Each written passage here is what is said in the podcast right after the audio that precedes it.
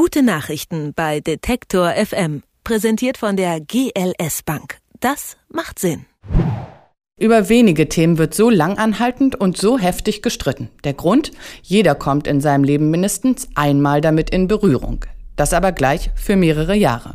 Und es stellen sich dort nicht selten die Weichen für das restliche Leben. Es geht um Schule. Egal ob das dreigliedrige Schulsystem Abi in zwölf oder 13 Jahren, Gemeinschaftsschulen, Ganztagsschulen, Gründe, das staatliche Schulsystem zu hinterfragen, gibt es genug. Immer öfter wollen sich Eltern und Initiativen hier nicht mehr nur aufs Meckern beschränken, sondern selbst aktiv werden und gründen freie Schulen. So geschehen auch in Wülfrath, wo die freien aktiven Schulen seit 2005 jetzt Kinder unterrichten. Mittlerweile gilt die Grund- und die Realschule dort als Vorzeigeprojekt. Was man dort alles anders macht, das besprechen wir heute mit dem Leiter der freien aktiven Schulen Wülfrath, Robert Freitag. Hallo, Herr Freitag. Guten Tag. Können Sie eingangs vielleicht noch mal erklären, was freie Schule bedeutet? Was unterscheidet sie denn von einer staatlichen Schule? Freie Schulen sind erstmal alle diejenigen, die eben nicht staatlich geführt sind. Dazu gehören rein formal auch die kirchlichen Schulen, aber eben auch seit sagen wir, Mitte der 70er Jahre eben zunehmend auch Elterninitiativen, die ähm, sich auf den Weg gemacht haben, eigene Schulen zu gründen. Dafür gibt es in den jeweiligen Bundesländern spezifische Regularien, die bestimmen, wann man eine Schule gründen kann. Aber generell kann man sagen, dass man schon eine ganze Reihe Anforderungen erfüllen muss, um darzustellen, dass man eben eine gleichwertige Schule zum Staatssystem anbieten kann. Und wir sind eben auch äh, eine Elterninitiative, die schon 2001 sich auf den Weg gemacht hat, eine entsprechende Schule zu gründen mhm. und dann eben erst 2005 den Betrieb aufnehmen konnten. Wann und wie entstand denn bei Ihnen die Idee zu dieser Gründung? Eigentlich ist die Idee aus einem Lesekreis entstanden, den wir zusammen mit befreundeten Eltern hatten, wo wir uns verschiedene pädagogische Literatur zu Gemüte geführt haben und besprochen haben. Und äh, mit der zunehmenden Auseinandersetzung mit dieser pädagogischen Literatur ist uns klar geworden, dass das, was wir gerne für die Erziehung unserer Kinder wünschen, an der staatlichen Schule oder an den uns zur Verfügung stehenden staatlichen Schulen nicht geboten wurde. Mhm, wir kommen gleich nochmal zu dem pädagogischen Ansatz, den Sie verfolgen. Aber vielleicht erst nochmal die Frage, wer ist denn der Träger und wie finanzieren Sie sich? Träger ist derzeit eine gemeinnützige GmbH und diese gemeinnützige GmbH gehört heute zum größten Teil den Eltern und die Eltern erhalten vom Staat einen Zuschuss, den kann man ungefähr auf 75 Prozent der Betriebskosten taxieren und den Rest des Geldes, den müssen wir selber beibringen. Das tun wir eben äh, sozial ausgeglichen so, dass jeder das gibt, was er geben kann. Wobei wir eigentlich einen vergleichsweise sehr geringen Elternbeitrag haben. Wir hatten in 2012 im Durchschnitt einen Beitrag von 88 Euro pro Kind und Monat, den wir letztendlich stemmen mussten aus der Elterngemeinschaft. Hm, und Sie haben mittlerweile eine Grundschule, eine Sekundarstufe 1, eine Sekundarstufe 2. Nach welchen Leitlinien machen Sie dann Schule? Wie sieht Ihr pädagogischer Ansatz aus? Unser pädagogischer Ansatz basiert vor allem darauf, dass wir die Schüler ähm, zur Selbstständigkeit und Eigenverantwortung erziehen wollen.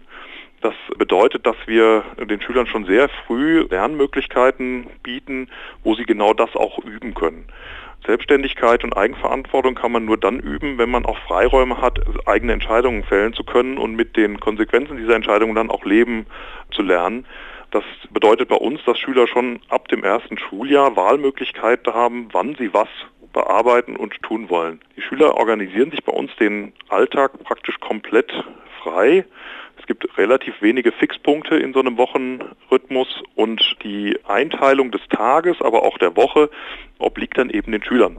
Und da begleiten wir sie auf dem Lernweg hin, dass sie zunehmend besser in der Lage sind, ihre eigenen Fähigkeiten einzuschätzen, ihre eigenen Wünsche und ihre eigenen Ideen mit einzubringen eben in diesen Lernalltag und das aber auch gleichzeitig abzugleichen mit den Lernerwartungen, die im Prinzip das Land erstmal formuliert hat für alle Kinder und dann für das einzelne Kind eben dann angepasst werden müssen an die Fähigkeiten und Voraussetzungen. Hm, also Sie verfolgen da eher diesen Ansatz des selbstbestimmten Lernens. Jetzt kann man aber auch lesen, dass Sie in Ihrer Schule eine Schatzkammer, einen Kletterturm, runde Räume und ähm, andere Dinge haben. Warum das denn alles? Ja, also generell ist unsere Schule so eingerichtet, dass wir quasi Lernbüros, fachorientierte Räume haben, in denen die Schüler dann Arbeiten zu dem entsprechenden Fach erledigen können, wo sie äh, vorbereitet eine Umgebung finden, die eben spezifisch auf dieses Fach angepasst wurde.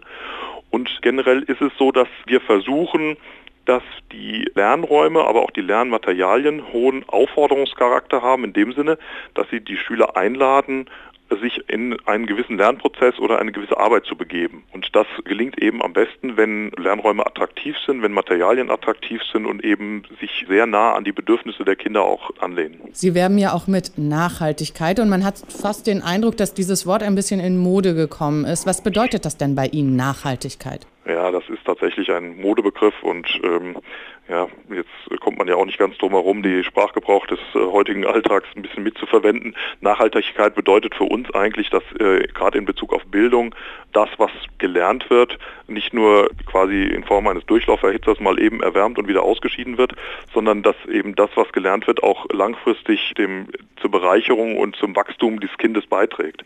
Und äh, das passiert eigentlich dann am besten, wenn Schüler sich bewusst auf oder zumindest willig auf gewisse Lernprozesse einlassen.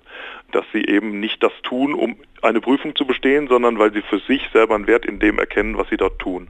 Und das ist eben genau unser Ziel, dass die Lernprozesse, die hier stattfinden, im Wesentlichen dazu dienen, den Reifeprozess des Kindes zu unterstützen und nicht so sehr einfach Anforderungen von außen Genüge zu leisten, die im äh, nächsten Moment dann schon wieder nicht mehr relevant sind, weil die nächste Klausur ansteht. Eine letzte Frage, die sicherlich auch viele Schüler, die hier vielleicht zuhören, neidisch macht. Bei Ihnen gibt es keine Hausaufgaben. Ja, das stimmt. Ja, weil wir davon ausgehen, dass äh, die Arbeitszeiten in der Schule völlig ausreichen, um den Lernweg in dieser Zeit, die jetzt nun mal vorgesehen ist, das wäre ja für die Grundschule eben ungefähr vier Jahre, für die Sekundarstufe eins und sechs Jahre, da auch zu erfüllen und wir eigentlich nur dann, wenn Schüler sehr große Schwierigkeiten haben, sich hier in dem Schulalltag zu orientieren und zu organisieren, Zeiten zu Hause empfehlen.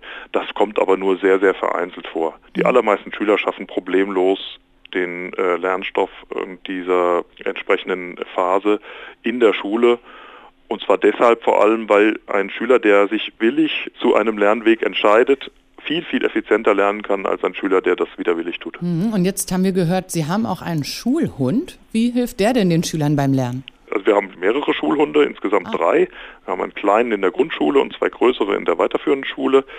Also für uns sind Schulhunde sowas wie Integrationshelfer, denn äh, es gibt Kinder, die äh, tun sich leichter im Kontakt mit Tieren als mit Menschen und für die ist es ein äh, ganz willkommener Kontaktpunkt im Alltag, der ihnen nochmal eine Kontaktmöglichkeit gibt, die weit jenseits, ich sag mal, verkopfter Menschlichkeit liegt und das findet dann sehr großen Zuspruch bei den Kindern. Vielleicht abschließend, Sie hatten es vorhin schon angerissen, was kostet mich das, wenn ich mein Kind bei Ihnen unterrichten lassen will? Das ist so ein bisschen, beruht das auf freiwilliger Basis. Habe ich das richtig verstanden? Genau, bei uns ist es so, wir haben natürlich gewisse Kosten, die wir gedeckt bekommen, aber das versuchen wir eben so aufzuteilen, dass jeder das trägt, was er tragen kann.